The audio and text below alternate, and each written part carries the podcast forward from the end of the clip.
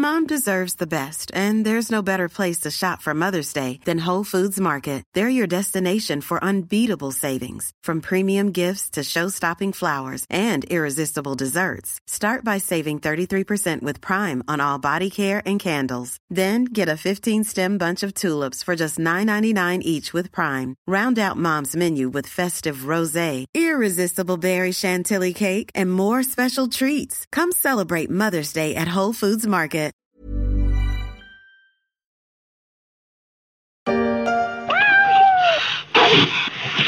Il y a quelqu'un Non, il n'y a personne.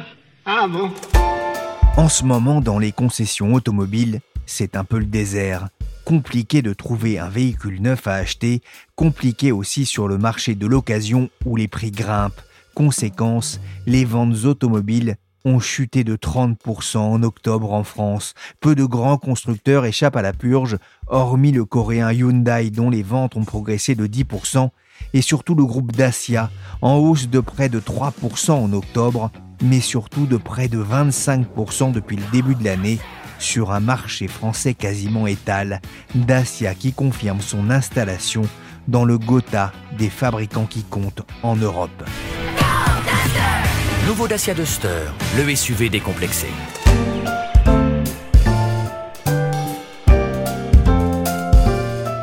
Je suis Pierrick Fay, vous écoutez La Story, le podcast des échos. Chaque jour de la semaine, la rédaction se mobilise pour disséquer et analyser un fait de l'actualité économique, financière et sociale. Aujourd'hui, on va essayer de comprendre les moteurs du succès de Dacia.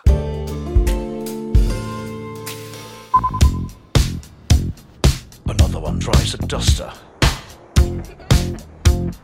Another one tries to test her. Encore un qui conduit un Duster. Le SUV de Dacia n'est pas encore la queen du marché, le roi des ventes de voitures, mais il est parvenu depuis sa sortie en 2010 à prendre une place importante sur les routes de France et de Navarre. Le Duster s'est même installé à la dixième place des voitures les plus vendues en France en 2021, juste derrière la Twingo et la Yaris. Sa petite sœur, la Sandero, trône elle à la troisième place derrière la Peugeot 208 et la Renault Clio. Et la marque née en Roumanie en 1966 est même parvenue à conquérir l'Europe avec une stratégie de voitures de bon rapport qualité-prix.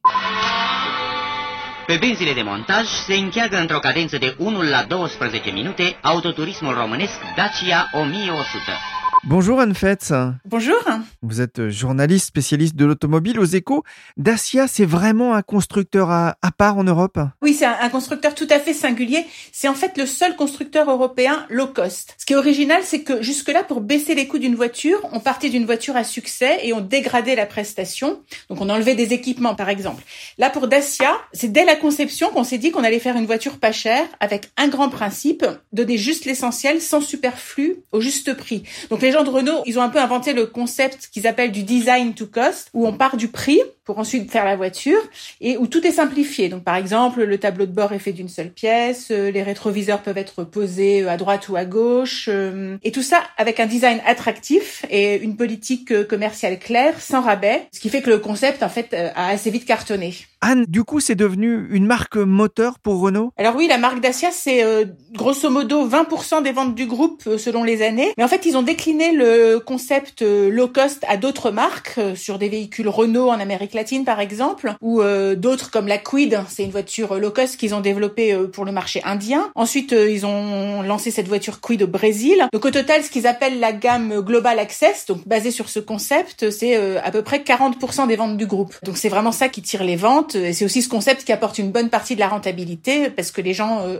en général choisissent pas mal d'options, donc ça permet de gonfler les marges. Il y a des analystes qui me disaient il y a quelques années que les marges chez Dacia étaient plutôt entre 10 et 15% alors que chez Renault elles ont été au maximum euh, à leur pic de un peu plus de 6% Dacia a été racheté par Renault en- juillet 1999. Qu'est-ce qui avait poussé la firme aux losanges à faire l'acquisition de cette compagnie roumaine peu connue alors du grand public située à, à 2300 km de Biarritz Billancourt L'histoire est assez intéressante. Renault avait acheté Dacia en 1999. À l'époque, c'était une marque au bord de la faillite, qui avait de gros problèmes de qualité. Donc Renault s'est dit qu'il pouvait la redresser. Et là, Louis Schweitzer, qui était alors le patron de Renault à cette époque, il a eu une vision. Il s'est dit qu'il pouvait faire une voiture à 5000 dollars. Et il a choisi de le faire chez Dacia, parce que c'était donc implanté en Roumanie, qui est un pays à bas coût. Il y avait une usine immense, donc qu'il fallait utiliser.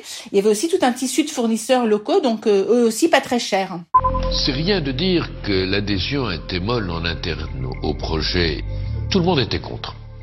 Au départ, il y avait une personne pour, c'était moi. La chance, c'est que c'était moi le patron. On entend Louis Schweitzer, le PDG de Renault entre 1992 et 2005 dans ce documentaire d'Automoto.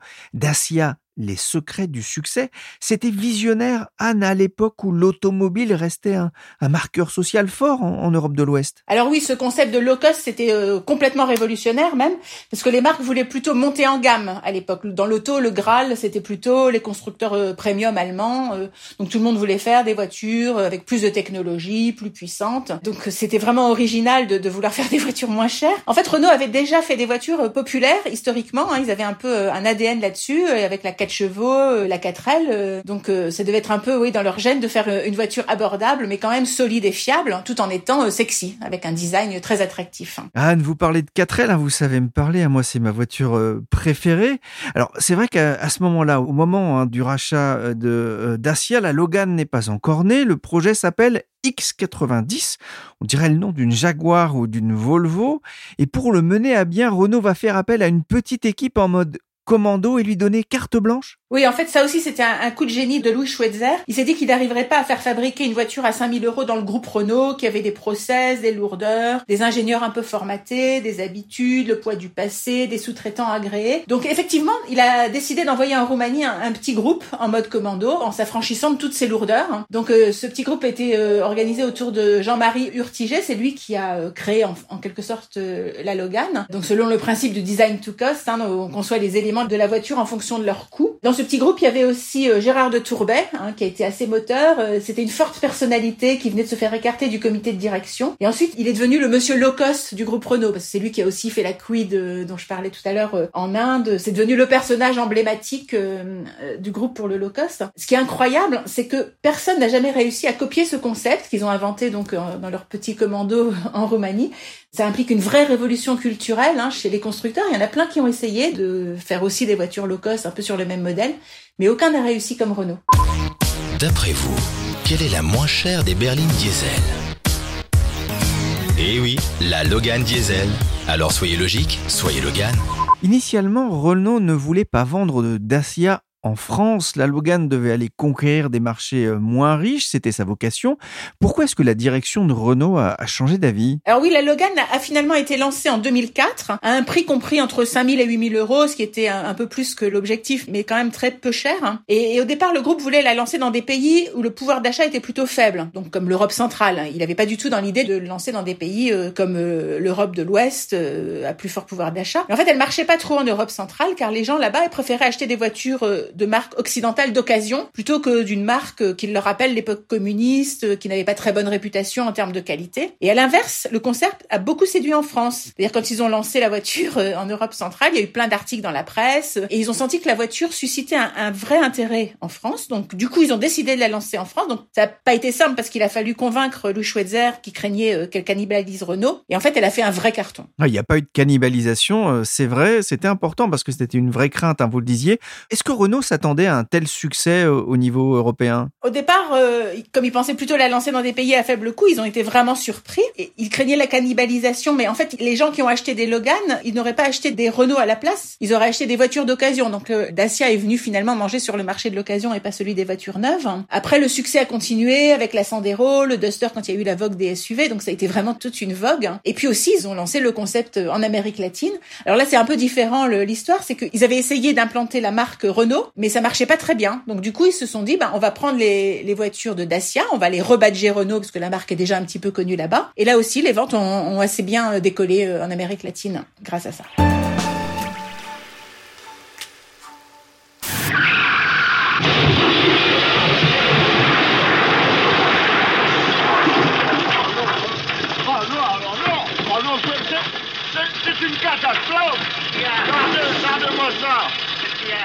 Qu'il y a? Qu'est-ce qu'il y a? Pas grave, qu'est-ce qu'il y a? Qu'est-ce qu'il y a? Oublies qu'est-ce qu'il y a? Bah maintenant, elle va marcher beaucoup moins bien, forcément. L'Association des constructeurs européens d'automobiles a publié jeudi matin ses chiffres pour le mois d'octobre. La baisse atteint 30% par rapport à l'année dernière. Jamais depuis 1990, le secteur n'avait vendu aussi peu de voitures neuves pour un mois d'octobre. La faute surtout au manque d'offres et de puces. Au niveau mondial, les pénuries pourraient empêcher la production de 7 700 000 véhicules dans le monde en 2021, selon le cabinet Alix Partner. Un contexte difficile pour l'automobile, mais au fait, comment Dacia s'en sort-il cette année? Eh ben, pas trop mal en fait. Lionel Steinman est journaliste aux échos. C'est le binôme d'Anne Fetz pour l'industrie automobile. Depuis le mois de janvier, les, les ventes du groupe Renault sont vraiment euh, sur le recul. On a du moins 11% de janvier à octobre, mais dans ce contexte, Dacia arrive à stabiliser ses ventes ce qui est plutôt pas mal dans le contexte du groupe et même dans le contexte européen. Et c'est surtout en France où on a une très belle progression de la marque, puisque depuis le début de l'année, euh, les ventes de Dacia ont progressé en France de près de 25%. Oui, Dacia a vendu plus de 309 000 véhicules en 10 mois en Europe. C'est devenu vraiment un, un champion européen. Dacia a une implantation assez inégale selon les pays, mais dans les pays du Sud, dans les pays d'Europe de l'Est, ainsi qu'en France, il y a un vrai goût des consommateurs pour cette voiture qui propose finalement l'essentiel sans le superflu avec des prix qui sont vraiment les meilleurs du marché. C'est certainement pas une marque qui peut boxer au niveau de Volkswagen ou de Toyota, mais c'est néanmoins une marque qui a plus qu'un succès d'estime, qui fait vraiment un tabac dans certains pays, au point que cette année, pour la première fois, cet été, je crois, la Sandero a été le modèle le plus vendu en Europe sur un mois, devant tous ses concurrents, et ce malgré le fait que Dacia est plébiscité par les consommateurs particuliers, mais pas par les gestionnaires de flotte, et c'est pour ça que ses ventes reposent essentiellement sur l'achat des particuliers, et malgré cela, les ventes sont relativement bonnes cette année, malgré le contexte, avec donc pour la première fois pour la Sandero une place de modèle le plus vendu durant un mois, tout modèle confondu, alors que la place de meilleure vente pour les particuliers, la Sandero, là, depuis plusieurs années en Europe. Et la faible vente aux loueurs et aux entreprises, hein, ce qui s'explique par le fait que le groupe ne veut pas pratiquer des remises pour les achats en nombre, c'est ce que vous avez expliqué notamment dans, des articles pour les échos. Vous l'avez dit, Dacia résiste mieux, Lionel, que beaucoup de constructeurs depuis le début de l'année. Comment ça s'explique? Dacia a quand même pu compter sur un renouvellement assez fort de son catalogue. Il y a eu une nouvelle Sandero qui est arrivée sur le marché. Le Duster a également eu droit à une nouvelle version. Et ça, ce sont les deux locomotives de ces ventes. Ça devrait continuer l'an prochain, puisqu'on annonce un nouveau modèle familial qui s'appelle le Jogger, qui a été présenté au Salon de Munich en septembre et qui devrait arriver dans les concessions au printemps. L'essentiel et, pas le superflu, vous, vous le disiez, le fait que ce soit une voiture qui ne soit pas non plus bardée d'électronique, c'est une chance finalement euh, dans un contexte de pénurie de, de semi-conducteurs? Alors dans le contexte, c'est une chance. Néanmoins, il faut quand même un certain nombre de semi-conducteurs pour Dacia, peut-être moins que sur certains SUV luxueux, mais enfin, il en faut quand même. Et le groupe Renault, parce que Dacia a de bonnes performances, a décidé quand même de faire des arbitrages en faveur de Dacia pour ne pas décourager les clients, même si aujourd'hui, il faut quand même bien se dire que Dacia pourrait vendre beaucoup plus de voitures tout simplement, elle n'arrive pas à produire. Donc, du fait de cette crise de semi-conducteurs, et aujourd'hui, pour acheter une Sandero, il faut au minimum 8 mois d'attente entre le moment où vous passez commande et le moment où vous allez vous faire livrer. Alors, Dacia a aussi fait un choix fort payant dans le contexte de hausse du prix de l'essence c'est le choix du, GPL qui est un marché en plein essor? Tout à fait. Le GPL, c'est ce carburant alternatif à base de butane et de propane. Il y a un double avantage. Le premier pour Dacia, c'est de dire à ses clients, regardez avec nous, vous faites un achat doublement malin, puisque non seulement la voiture coûte moins cher, mais si vous choisissez la motorisation GPL à la pompe, ce sera également moins cher, puisque on a des prix qui sont aux alentours de 0,80 euros le litre, grosso modo. Et deuxièmement, si Dacia a fait ce choix, c'est parce que un véhicule qui roule au GPL émet 20% de CO2 en moins par rapport à un diesel. Et c'est bien pour la planète, mais c'est aussi bien pour le groupe Renault qui a besoin de limiter ses émissions de CO2 pour tenir les objectifs qu'a fixé Bruxelles en matière environnementale aux constructeurs. Et dans la répartition des rôles au sein du groupe Renault, la stratégie de Dacia pour atteindre cet objectif de CO2, c'est passé par le GPL. Donc le choix industriel a été fait de rendre possible l'équipement dès l'usine pour les clients qui le souhaitent d'une motorisation GPL, qui est en fait une double motorisation, un GPL plus une motorisation classique qui peut prendre le relais si on ne trouve pas de pompe, par exemple. Et du coup, c'est un vrai succès puisque aujourd'hui, il y a 3% des ventes de voitures neuves en France qui peuvent rouler au GPL. Et sur les 3%, il y en a 2,8% qui viennent de chez Dacia. Ne faites pas comme ce canard. Pour des offres vraiment utiles à votre Dacia, choisissez l'entretien Dacia. La marque n'hésite pas à manier l'humour en publicité, comme ici avec ce canard qui a mis une bouée pour nager dans une mare, provoquant l'hilarité de ses congénères. On le disait, Dacia s'est inscrit dans le paysage français. La marque pèse même plus de 37% des ventes du groupe Renault en Europe cette année. Anne Fetz, comment la firme aux losanges compte-t-elle faire pour maintenir le succès de Dacia? Long terme En fait, l'objectif de Renault en ce moment, c'est surtout de gagner plus de clients et plus d'argent. Donc, euh, ce qu'ils veulent, c'est capitaliser sur le succès de Dacia pour se lancer aussi sur le segment C. Donc, le segment C, c'est celui euh, des grosses berlines familiales ou des gros SUV. Donc, ils veulent ben, monter en gamme et proposer eux aussi un, un, gros SUV. Ils ont déjà présenté un concept car qu'ils ont appelé le Bigster, qui devrait arriver sur le marché en 2025. Ça risque quand même d'être un peu compliqué pour eux parce que les gens qui achètent des voitures sur ce segment, ils recherchent surtout le statut. Or, c'est pas très compatible avec du low Donc pour ça, Dacia essaye un peu de sortir de cette image de low cost. Donc l'argument qu'ils avancent, c'est plutôt le meilleur rapport qualité-prix. Après, ils vont proposer plus d'options qu'avant pour augmenter le standing des voitures euh, et aussi euh, donc les marges en passant. Par exemple, ils vont proposer des sièges chauffants, une aide de stationnement, un écran 8 pouces, ce qui va permettre d'avoir des voitures quand même euh, de plus grand standing. Alors sinon aussi, ils vont essayer de rationaliser la gamme hein, de Dacia. Ils ont déjà supprimé euh, l'entrée de gamme qui s'appelait la gamme Access, mais qui représentait que 3% des ventes. Donc ça, c'est la gamme vraiment sans aucune option très basique. Et sinon, ils vont aussi supprimer dans leur catalogue euh, certains véhicules, euh, le break euh, de Logan, le Docker, le Monospace Logi. Donc tout ça, ça correspond à, à la stratégie générale de Renault hein, que Luca De Meo, le nouveau directeur général, a, a, mis en place, où il dit pour réduire les coûts, il faut simplifier les gammes pour avoir plus d'économies d'échelle sur celles qui restent. C'est ce qui a poussé aussi le constructeur à être plus attentif au, au design de ses véhicules, hein, ce qui peut être un, un frein à l'achat. En fait, j'ai vu qu'ils employaient cet argument, mais moi, je suis un petit peu étonnée parce que ils ont toujours euh, fait attention au design et que si la voiture a bien marché, c'est parce que le design était travaillé. Donc euh, peut-être que pour la voiture du segment C, ils vont euh, y attacher encore plus d'importance, etc. Mais pour moi, c'est un des atouts de Dacia d'avoir un design qui correspond à, à l'ère du temps et que justement ce soit pas des voitures un peu moches, que ce soit des voitures qui soient pas moches mais qui soient pas très chères et, et fiables. Combien de fois peut-on dire dans notre métier qu'on entame un nouveau chapitre? Qu'on a la possibilité d'annoncer à nos clients un changement qui redéfinit ce qu'est l'essentiel.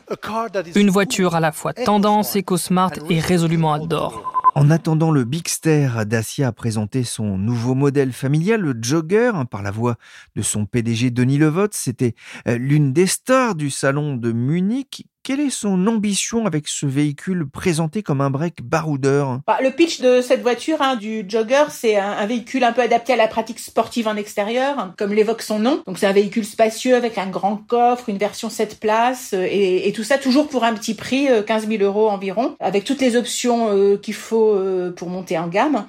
C'est le véhicule qui sera le, successeur des plus grands véhicules qui vont être arrêtés, hein, comme dont je parlais tout à l'heure, le Break Logan, le, le, le Monospace Logi ça correspond parfaitement à la stratégie euh, de Dacia de monter un peu en gamme et de proposer des véhicules euh, un peu plus grands, un peu plus chers. Anne, un dernier mot, il y a une chose dont il faut aussi parler, hein, c'est le, le bilan carbone des Dacia. Elles ne sont pas très bien notées de ce point de vue-là. Ça, c'est vraiment le principal défi qui attend le, le constructeur? Alors pour moi, c'est vraiment le principal défi euh, qui se pose à, à Dacia aujourd'hui. Je les avais interrogés il y a trois ou quatre ans. Ils ne croyaient pas à l'électrique. Ils disaient, ben, c'est pas du tout dans l'ADN de la marque puisque l'électrique, c'est cher. Donc finalement, un peu forcé, ils ont lancé la Spring. Ils ont repris pour ça la petite voiture low cost qu'ils avaient conçue pour le marché chinois. Alors ça a été un échec total euh, en Chine, mais finalement ils ont décidé de l'importer en Europe. Ils l'ont rebadgé Dacia. Et donc elle a été lancée il y a quelques semaines en Europe. Euh, c'est la moins chère du marché. Elle coûte 12 400 euros bonus déduit. C'est un peu difficile d'avoir des résultats de vente pour l'instant. Euh, fin septembre, il s'en est vendu 8200, mais ils disent que le carnet de commandes est plein. Il faudra attendre pour savoir si vraiment c'est un succès Mais à part ça, il n'y a pas grand-chose d'autre dans les tuyaux. Il y a une version hybride de la Jogger hein, qui est prévue pour 2023. Sinon, ils misent sur le GPL, mais le GPL, c'est tout petit comme marché. Hein. Ça marche pas très bien en France. 30 000 ventes cette année à fin août, donc c'est pas avec ça qu'ils vont réussir à, à relever le défi. Alors c'est vraiment super important. En 2019, leurs émissions de CO2 en moyenne, il y avait une étude qui montrait que elles étaient à 125 grammes par euh, kilomètre, donc c'est bien plus que Renault. C'est bien plus que les moyennes demandées par Bruxelles, qui vont encore se durcir, notamment euh, en 2025, il y a la fameuse norme Euro 7 qui va arriver, où ça sera encore plus euh, compliqué pour les moteurs thermiques de respecter les normes. Donc oui, ce sera un vrai défi pour Dacia de s'électrifier et d'être moins émetteur de CO2. Merci Anne Fetz et Lionel Steinman, le duo très complémentaire qui s'occupe du suivi de l'industrie automobile. Vous pouvez retrouver leurs analyses et décryptages dans les pages des échos et sur leséchos.fr.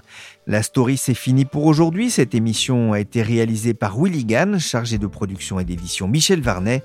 La story est disponible sur toutes les plateformes de téléchargement et de streaming de podcasts. N'hésitez pas à vous abonner pour ne manquer aucun épisode.